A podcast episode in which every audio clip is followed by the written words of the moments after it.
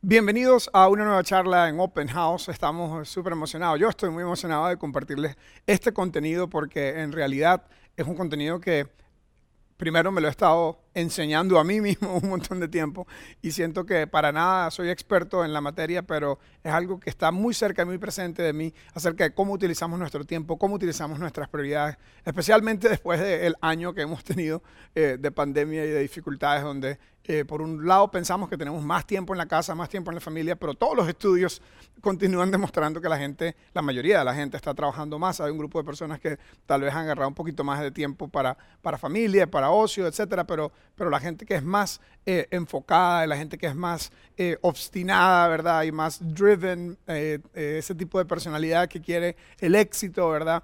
Lo que han hecho con la pandemia es simplemente trabajar más, invertir más tiempo en el trabajo. Eh, y les dije que es un asunto, hace tiempo escuché una frase que decía, estábamos en, en, un entrenamiento de pastores y predicadores y gente que hace lo que yo hago, como enseñar temas de Biblia y todo, y el Señor enseñando, que tenía súper experiencia, se le había pasado toda la vida en eso, decía, si usted enseña de sus debilidades, nunca le va a faltar material. ¿okay? Si usted enseña acerca de sus debilidades, nunca le va a faltar material. ¿okay? Y tengo que decir que este asunto no sé si una debilidad tal vez es una palabra muy fuerte, pero definitivamente este asunto es un asunto donde no soy fuerte. Es un asunto donde, donde me cuesta un poco eh, manejar el tiempo, priorizar, me cuesta un poco el poder, el poder decirle que no a la gente para poder decirle que sí a otras cosas. Me cuesta un poco pensar que a veces pongo muchas cosas en mi día y siento que puedo hacer cuatro reuniones, dos llamadas y correr al súper y llegar a tiempo y un montón de cosas. Y bueno, no soy como muy bueno en esto y por eso he profundizado mucho en el tema. Entonces es un área donde con mucha vulnerabilidad les digo que estoy constantemente buscando, eh, buscando aprender. Eh, al mismo tiempo, eh, soy una persona eh, enfocada, soy una persona, todos los perfiles de personalidad que he hecho, eh, pues soy director o directivo, hicimos uno de colores que es el, el, rojo intenso de control y de querer resultados y tareas. obviamente me encanta la gente, me encanta estar con gente, soy súper extrovertido, pero cuando se trata de trabajar soy enfocado, un poquito obstinado y, y, eso puede ser muy bueno o muy, muy tóxico, muy, muy disfuncional y, y esa es parte de la razón que he estado como en esta en esta búsqueda de cómo invierto mi tiempo, cómo eh, estando consciente de mi personalidad y de, y de, y de las, las, fortalezas y los saboteadores que tengo built-in, ¿verdad? Mi personalidad, cómo hacer para tener un paso más tranquilo, un ritmo más tranquilo. Les confieso que son temas que estoy hablando con consejeros de hace varios años, que hablo con amigos, eh, con Gilbert es una de las personas con las que hablo mucho de esto como, como psicólogo, ¿verdad? De, de qué es esta cosa que tenemos algunas personas, de que no podemos descansar, no podemos parar un rato a, examinar, a, oler, a sentir el olor de las rosas, a caminar lento. Yo tenía un jefe, John Maxwell, trabajé mucho tiempo con él y es un tipo súper exitoso, súper, o sea, ha escrito New York Times bestsellers, no sé ya ni cuántos billones de libros ha vendido, pero él decía que un buen líder camina lento, camina lento en la multitud. Y él decía, yo nunca me imagino a Jesucristo andando apurado, ¿verdad? Cuando uno lee los evangelios, uno lee como que Jesús estaba todo relajado, todo hippie, ¿verdad? Como que vamos a la playa, vamos a desayunar en la playa, ¿verdad? Y, tranquilo, cuando lleguemos allá sabremos lo que Dios nos diga, ¿verdad? Y imagínense cómo, cómo viviríamos nosotros, ¿verdad? Así, si decimos, no sé qué vamos a hacer mañana, dejemos que mañana tenga su propio afán. Y en fin, el punto es que los que tenemos este tipo de personalidad, si tienes una personalidad como la mía, que te eres inquieto, no te gusta estar tranquilo y siempre quieres estar haciendo cosas, eh, eh, pues tal vez tienes un poquito más de un reto en este tiempo de cómo estamos invirtiendo nuestro tiempo y no dejando que se desbalanceen nuestras prioridades.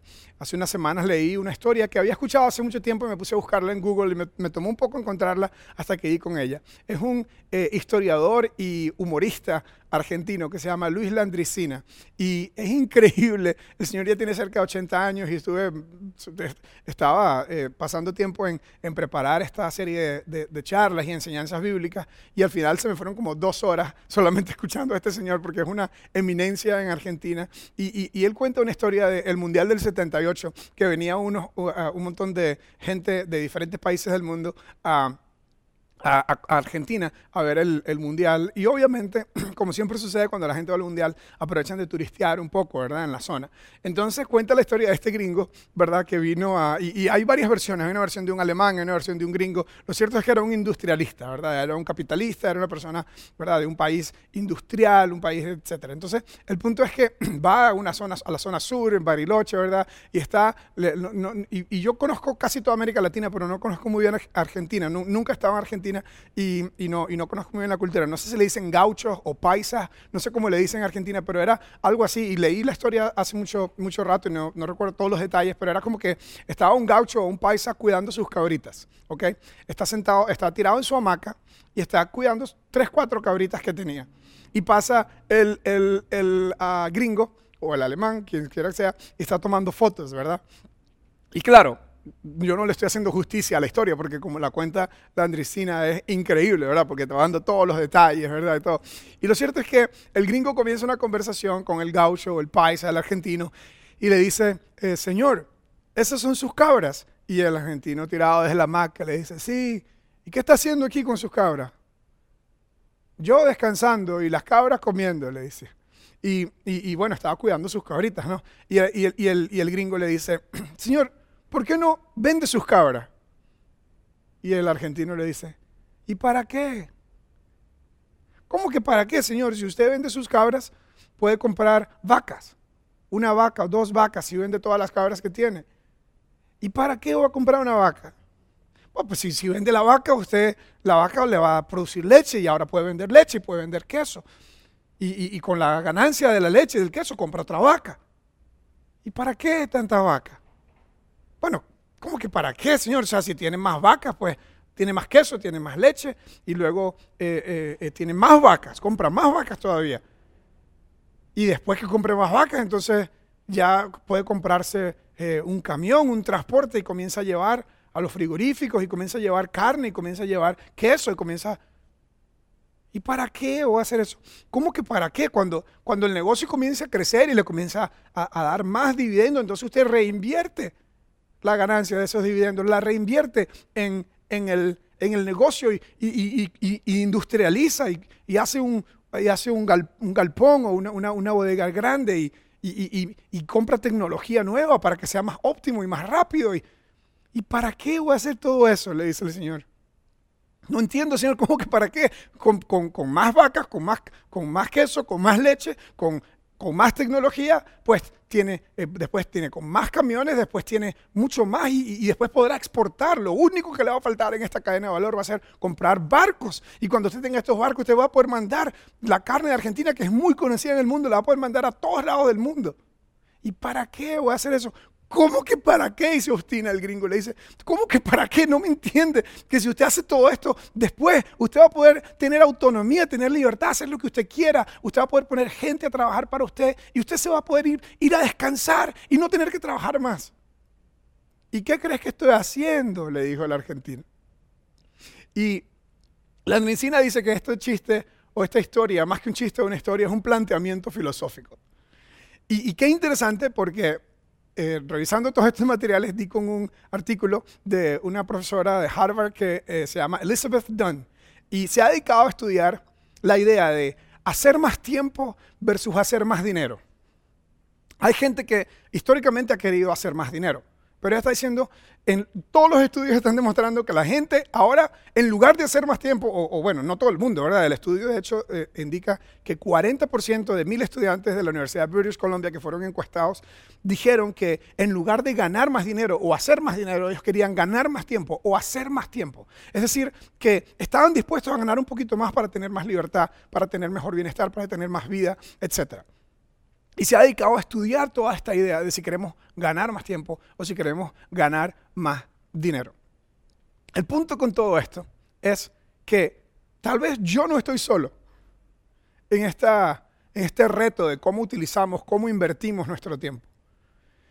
Si cuando terminamos una semana o cuando terminamos un mes, cuando terminamos un año, cuando lleguemos a, no sé, a la próxima década, si podemos mirar atrás y decimos, ¿sabes qué? Mi vida ha sido tiempo bien invertido. Mis prioridades están bien balanceadas. Hace muchos años Stephen Covey hablándonos acerca de las personas altamente efectivas, nos habló de la idea de ser proactivo y de priorizar. Y nos daba un cuadro mental, un dibujo muy lindo, una ilustración muy linda de, meter rocas dentro de una jarra. Y, había muchas rocas, pero, pero para que pudieran entrar todas había que meter primero las más grandes y después las más pequeñas iban cayendo por las rendijas y por los huequitos y después se ponía arena y hay más capacidad cuando priorizamos bien. Sin embargo, sigue siendo súper difícil para mí y para muchas personas el poder manejar bien estos conflictos. Es decir, en otras palabras, que le damos tiempo a lo que valoramos, pero a veces el problema es que a veces tenemos valores que entran en conflicto. El problema, la forma como lo estoy diciendo es algunas prioridades. Le damos, tiempo, le damos prioridad y tiempo a lo que es de valor para nosotros. Eso está claro. Yo saco tiempo para lo que me importa. La cosa es que a veces me importan varias cosas. A veces algunas de mis prioridades pueden entrar en conflicto. Me importa ser un buen papá, pero también me importa el proveer dinero para que mis hijos puedan tener algunas cosas. Me importa ser un buen esposo, pero también me importa ser un buen jefe, estar bien en el trabajo. Me importan algunas cosas que pueden entrar en conflicto. Y hay algunas personas que dicen, yo escuchaba esta frase cuando estaba, cuando estaba ah, ah, estudiando eh, en el seminario, había un pastor en Venezuela que decía, eh, las prioridades que Dios nos da no tienen conflicto entre sí. Y sonaba muy lindo, ¿verdad? La filosofía era, si Dios quiere que yo sea un pastor, y Dios quiere que yo sea un esposo, y Dios quiere que yo sea un papá y me da hijos, todas estas cosas Dios me las ha dado y no deben entrar en conflicto. Y yo decía, ay, pero qué cool, ¿verdad? Y en los últimos 10 años he dicho, está, está equivocadísimo. Equivocadísimo porque yo he sentido, de, Dios quiere que en cierta forma, no sé si Dios me llamó, yo me voluntarié, ¿verdad? A enseñar de Biblia y hacer estas cosas que hacemos en Open House. Pero, pero es muy lindo eso. Pero a veces entra en conflicto con mi tiempo de familia, o a veces entra en conflicto con eh, mi tiempo de pareja. O, o, o, o, como, como decía, a veces estoy trabajando y, y quiero estar en la cancha de fútbol con mis hijos. A veces estoy en una reunión y siento que le estoy quedando mal a mi esposa porque no estoy llegando a tiempo, porque eh, para ella se le hace mucho más fácil ser más estricta con el tiempo. A mí, a mí me aterra decirle a alguien, me tengo que ir, no me importa lo que estés diciendo, pero yo me tengo que ir ahora. Me cuesta demasiado.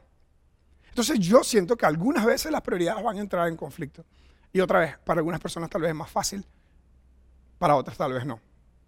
El punto es que tenemos tal vez algunas personas, que tal vez no estoy solo, que tal vez algunas personas también han pasado algo como esto. Y especialmente, especialmente aquellos que quieren, que quieren usar bien su tiempo, aquellos que quieren dar el máximo esfuerzo, las personas que, sienten que, que, que, que están enfocados y dirigidos hacia lograr resultados, que, puede haber incluso ahí cierta desintegración o cierto, ciertos issues más profundos, ¿verdad? De querer demostrar o de querer lograr cosas. Y, las personas que somos así, pues tenemos más retos en este tema de cómo estamos usando nuestro tiempo. Y puede ser que esa desintegración nos deje exhaustos, nos deje cansados, nos deje solos, que nadie quiere trabajar con nosotros porque nadie nos entiende, nos deje burnout. Y como dije, nos deje al final divididos, con un alma dividido, un alma dividida. ¿Qué es el bienestar? ¿Qué es esta idea de estar bien? ¿Es tener mucho éxito financiero o es tener más tiempo como están discutiendo estas personas en Harvard y como decía en el 78 ya Luis Landricina? Estas son las conversaciones que vamos a tener durante esta serie, durante esta charla. Vamos a ver qué dice Dios acerca de nuestro tiempo, de cómo lo estamos utilizando, de cómo debemos utilizarlo, porque al final del día Dios es el que nos ha dado la vida. La vida es tiempo, el tiempo es vida. Y Dios fue el que nos la dio. Y es finito, no es para siempre. La vida tal y como la conocemos, y esto no es como que voy a tomar nota de eso, ¿verdad? La vida es finita. No. Como dijo Gil hace tiempo en una charla, de cada costarricense que ha nacido, uno, de cada uno que nace, uno, uno se va a morir, ese, que nace se va a morir en algún momento. Algo así, ya ni lo dije bien. El punto es que no hay duda que un día vamos a enfrentar la muerte, no hay duda que nuestro tiempo es finito, no hay duda, eso es algo totalmente intuitivo, pero no siempre estamos atentos a cómo estamos viviendo.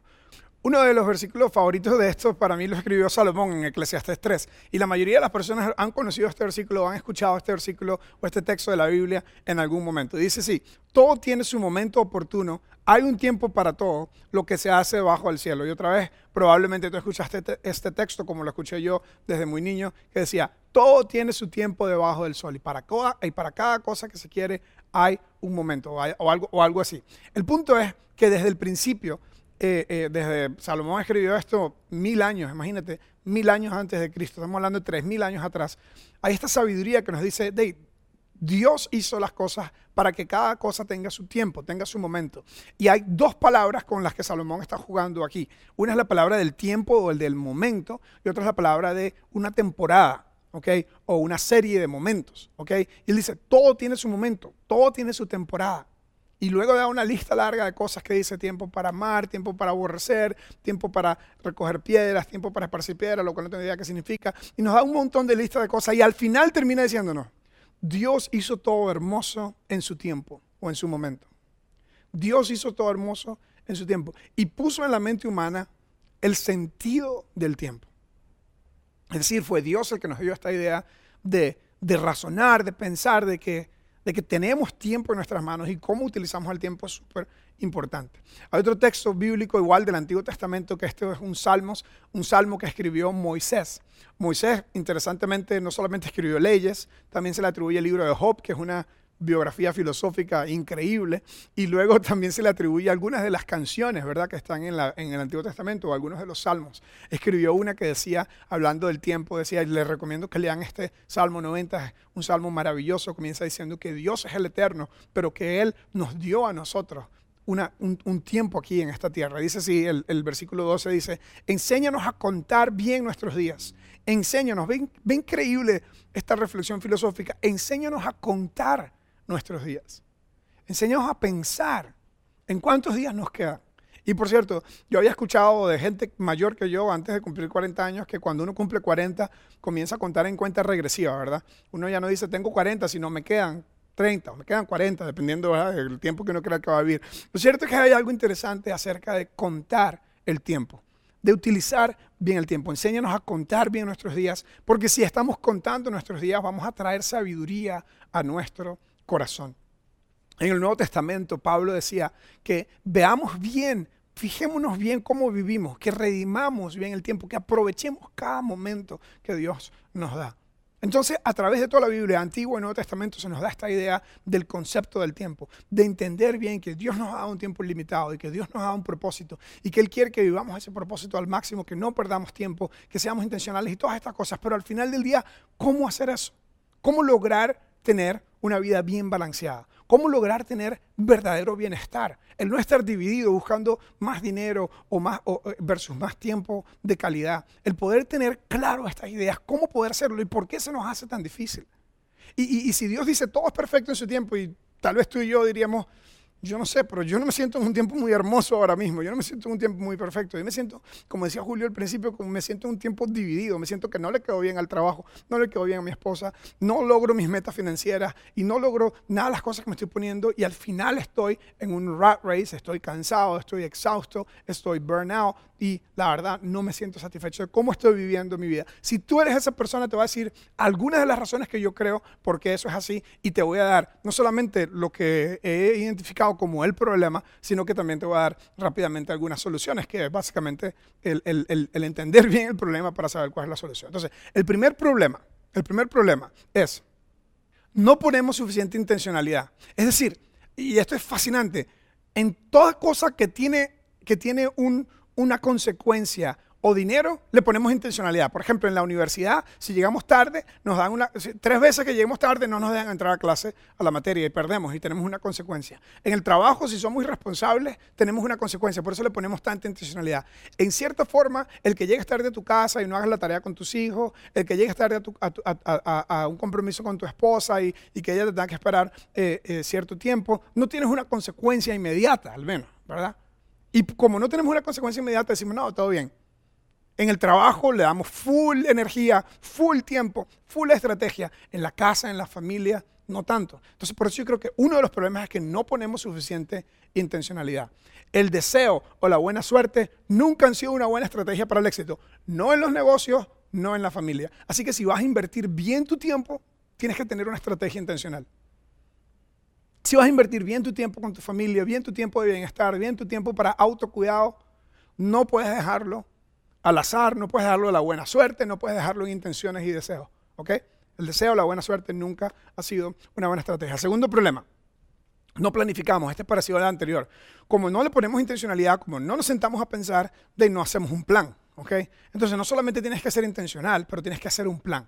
¿ok? Tienes que escribir un plan de cuáles son las cosas que quieres hacer. Si no planificas tu vida, alguien estará, o más bien, siempre habrá alguien que estará feliz de hacerlo por ti. Si tú no planificas tu vida, siempre va a haber un jefe que la va a planificar, siempre va a haber una campaña de marketing que te va a decir qué comprar, siempre va, siempre va a haber algo o alguien diciéndote qué hacer o cómo hacer las cosas. Así que tú eres responsable de tu tiempo, tu vida, tu vida es tiempo, tú eres responsable de tu tiempo y de tu vida y tú tienes que hacer tu plan para cómo vas a vivir tu vida. ¿Ok? Entonces, número uno, tienes que poner intencionalidad. Número dos, tienes que planificar. O no planifica el segundo problema. El tercero es, no sabemos priorizar. ¿Ok? Y, y, mi reto en la priorización es que me cuesta decirle que no a la gente porque no quiero quedarle mal a nadie. La quiero como que todo el mundo esté contento, como que la gente no sienta que soy un mal pastor y le digo que no, no puedo ir, o que la gente no sienta que en las cosas que estoy haciendo a nivel personal de, de, de, de, charlas y de esto, no quiero decirle que no a algunos clientes y obviamente no quiero decirle que no a mi familia, pero al final el que termina sufriendo es la gente que yo digo, no, ellos pueden esperar. No, seguro ella va a entender. No, seguro los chicos van a entender que eh, eh, este es el tiempo para trabajar. En fin, el punto es, no priorizamos. Si todo es importante, nada lo será. Y el reto de priorizar, y yo sé que suena muy duro, muy frío, es que el decirle que sí a algo es automáticamente decirle que no a otra cosa. Así son las cosas. La, idea de decidir es dejar algo por fuera, es quedarle mal algo. Y la próxima, la, semana 4 de esta charla, vamos a hablar de nuevo de, esta, de esto enfocado en la importancia del tiempo en familia. ¿okay? Hoy estamos más enfocándolo en general de utilizar bien el tiempo y sobre todo pensar mucho en el autocuidado también. Entonces, no priorizamos, ese es otro de los problemas, no priorizamos nuestro autocuidado. Y por último, somos víctimas de las distracciones. Y gracias a personas muy emprendedoras y multimillonarias, ¿verdad? Nos han dado un montón de opciones de distracciones. Y, no estoy diciendo que está mal eh, de vez en cuando, ¿verdad? El, distraer nuestra mente eh, con algunas de estas opciones. Yo, por cierto, tengo todas estas. En mi casa tenemos Disney Plus, tenemos Netflix, tenemos, eh, obviamente tenemos Instagram, Facebook. Y, y no estoy diciendo yo que esto es maligno, ¿verdad? No siento que es algo malo, pero definitivamente que hasta los teléfonos ahora tienen tiempos límites, ¿verdad? Porque la gente está súper adicta a las distracciones y obviamente es mucho más fácil eh, eh, ver lo que el mundo está haciendo que sentarme a pensar en qué quiero hacer yo y qué debo hacer yo. Entonces, esos son los problemas. No ponemos intencionalidad, no planificamos, no priorizamos y vivimos víctimas de las urgencias y de las distracciones. Entonces, ¿cuáles son las soluciones? ¿Qué podemos hacer. Y yo sé que esto suena como súper octavo grado, pero quiero que sea súper claro para todo el mundo hacia dónde vamos en las próximas semanas. Las próximas semanas vamos a evaluar cómo estoy usando mi tiempo. ¿Cómo estoy usando mi tiempo? Segundo, vamos a aprender a planificar. ¿Cuáles son mis principales prioridades y mis principales roles? ¿Cuáles son las cosas en las que no puedo quedar mal? Para darle doble clic a esa idea de los diferentes roles y responsabilidades que tengo, ¿Cómo hacer que no entren en conflicto? La única forma de que no entren en conflicto es dejando mal a alguien. Y no te pierdas las siguientes charlas porque vamos a hablar de los principales roles y prioridades y sobre todo en la cuarta yo voy a hablar de, la, ah, de, cuando el trabajo y la familia se encuentran y, te va a dar una fórmula o no una fórmula, sino una guía súper clara para aprender a poner límites, aprender a decir que no. Luego, no solamente evaluar y planificar, sino también priorizar, ¿verdad? Priorizar qué hago cuando las responsabilidades más importantes se enfrentan, aprender a decir que no, aprender a poner límites, aprender a a quién le vas a quedar bien. Y por último, eliminar. La priorización al final es un proceso de eliminación, es saber que algo va a quedar por fuera, a quién, a qué o a quién le voy a decir que no. A otra forma de decirlo yo es a quién le voy a quedar mal. No le puedo quedar bien a todo el mundo. ¿okay? Entonces hay días donde soy un buen jefe y hay días donde soy un mal jefe. Hay días donde soy un buen papá y hay días donde soy un mal papá. Y por dicha, mi esposa y yo tenemos acuerdos donde dice, ok, esta la voy a hacer yo. Esta reunión con la escuela yo me encargo, ¿ok? Pero esta te necesito a ti, ¿ok? Entonces es la idea de, y sobre todo si tienen familia, de ponerse de acuerdo y conversar acerca de qué es lo que vamos a hacer, a quién le vamos a quedar mal en cualquier momento y entender entender que no, a menos que fuéramos una monedita de oro, no le vamos a caer bien a todo el mundo, no le vamos a quedar bien a todo el mundo. Y cuando quieres vivir siendo tú el dueño de tus prioridades, a alguien siempre le vas a quedar mal. ¿Ok? Entonces, el proceso de eliminación. Ahora, la razón que me hizo pensar todo esto y la razón que me hizo en los últimos dos años, sobre todo, eh, estar trabajando con mayor intencionalidad a esto. Yo creo un proceso natural tal vez que, que, de, acercarse a los 40 y todo esto, pero cuando tenía 38 años, y muchos de ustedes que son parte de la familia de Open House saben esto, eh, eh, conocen esto y es algo que honestamente todavía me cuesta un poco hablar porque no, no, no, no, no ha pasado tanto tiempo y es algo que en realidad fue un impacto muy grande. Tenía un primo que era como un hermano que vino de Venezuela, yo le ayudé, en fin, toda una historia, y se murió repentinamente. En seis semanas, en seis semanas se murió. Le dio eh, cáncer en el riñón, lo que pensamos que iba a ser eh, eh, una extracción de, de, la masa o una extracción, de, una extracción del riñón, se convirtió demasiado rápido en metástasis y luego le dio un coágulo en los pulmones y se murió, tuvo un arresto cardíaco y murió eh, repentinamente, estábamos em, esperando el proceso, ¿verdad? Pero bueno, se murió muy rápido. Y fue un impacto muy grande para nosotros, para toda nuestra familia. Y sigue siendo algo que llevamos es muy duro, ¿verdad? Porque tenía 42 años, eh, yo tenía 38, eso fue hace dos años. Y yo recuerdo que ese año, justo cuando pasó eso, una de las cosas que, que, que, decidí fue pensar cómo estoy usando mejor mi tiempo, ¿verdad? Pensar en, bueno, queremos construir la iglesia de Open House, yo quiero eh, eh, tengo un montón, siempre, siempre tengo nuevos proyectos y nuevas cosas. Eh, me gusta hacer nuevas cosas a mí. Y, y, yo recuerdo que pensé, bueno, no sé si voy a lograr que la iglesia logre todos sus logros o que, o que el, el, el tema de proyectos se logren todas esas cosas que tengo en la mente, pero definitivamente tengo que pasar más tiempo con mi familia, definitivamente tengo que aprender a priorizar bien mi tiempo, porque la vida es frágil y no sabemos en qué momento eh, como a mi primo, eh, Dios nos llama eh, porque, porque nos llama. El punto es, con todo esto, tratando de aterrizar esta, esta, esta charla de hoy, el punto con todo esto es que mi esposa y yo teníamos, desde que nos casamos, cuando nos casamos a los 27 años, y tuvimos la dicha de tener buenos consejeros. tuvimos una clase de, prematrimonial que entre las cosas que nos enseñó, nos enseñaron a ahorrar ahorrar juntos para eh, fondos de emergencia, ahorrar juntos para ahorro, para retiro, ahorrar juntos para la universidad de los niños. Entonces siempre hemos tenido, y gracias a ella en realidad, que es la disciplinada del grupo, del grupo de dos, eh, siempre hemos tenido la disciplina de ahorrar 10% de nuestros ingresos. Damos 10% de nuestros ingresos, ahorramos 10% de nuestros ingresos, vivimos bajo presupuesto en 80% de nuestros ingresos. Entonces, pero una de las cosas que, que decidimos cuando, cuando se murió mi primo Chelay fue que en lugar de, porque teníamos toda esta, esta, clasificación de ahorros que tenemos que desde los 27 años venimos haciendo, eh, eh, ahorros de retiro, ahorros de inversiones, ahorros de universidad y ahorros de fondos de emergencia para emergencia, y, decidimos, en lugar de estar, no, no, vamos a dejar de pensar en, en, el futuro y en el retiro, porque eso es, e, eso es sabiduría, pero en lugar de, de, de seguir acumulando ahorros para el futuro, vamos a sacar algunas cosas de vez en cuando para que lo que consideramos que que podemos crear, y la gran decisión fue crear experiencias hoy para nuestros hijos. Entonces, una de las cosas que decidimos invertir nuestro tiempo y nuestro dinero fue en crear experiencias para nuestros hijos hoy. Entonces, una de las cosas que hicimos, y, la razón es que estoy diciendo esto es que quiero dejar eh, una guía súper práctica para, para qué hacer con esto. Y en la charla 4 lo vamos a hacer también. Una de las cosas que decidimos hacer fue, vamos a tratar de hacer viajes en momentos especiales cuando nuestros chicos cumplan 10 años, cuando cumplan 15 años, cuando tengan, como cada 5 años vamos a tratar de hacer algo mayor que un quequito y una, y, una, de partir que en la casa vamos a tratar de hacer algo mayor. Entonces decidimos crear esta idea de experiencia. Si no podemos, si no podemos llevarlo en un viaje súper especial, a un lugar súper cool, bueno, vamos a tratar de hacer, aunque sea algo, eh, por dicho en Costa Rica hay demasiados lugares maravillosos, la gente viene de todo el mundo a Costa Rica, entonces el poder ir y poder crear tiempos de experiencia. Entonces ha sido increíble cómo en los últimos dos años hemos hemos sido tan intencionales en retirarnos como familia, en retirarnos los cinco, hemos tomado clases de surf, hemos ido a pasar tiempo en la playa, durante la pandemia duramos más de tres semanas trabajando y viviendo desde la playa, hemos hecho un montón de cosas que cuestan dinero, obviamente, que cuestan dinero,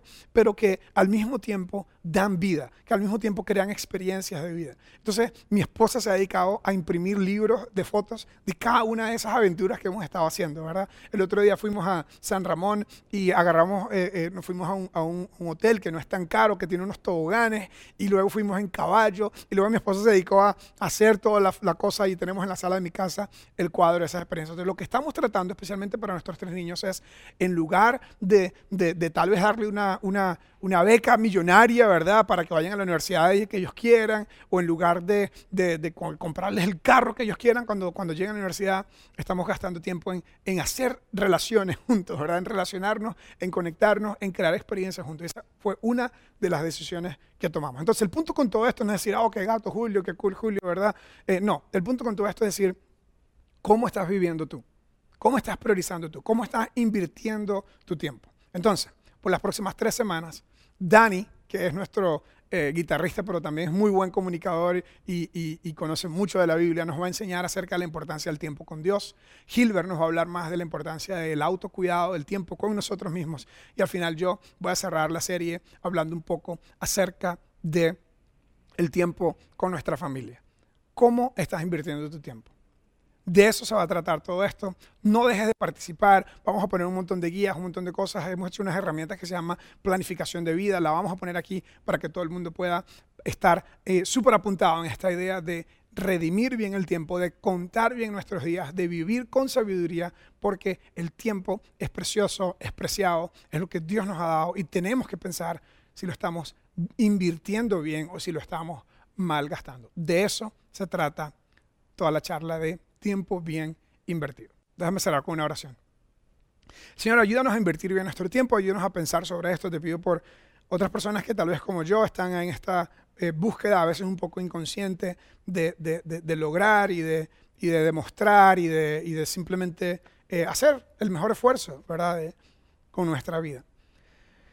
Ayúdanos a aprender a descansar, ayúdanos a aprender a desconectarnos, ayúdanos a aprender a priorizar el tiempo con nuestra familia.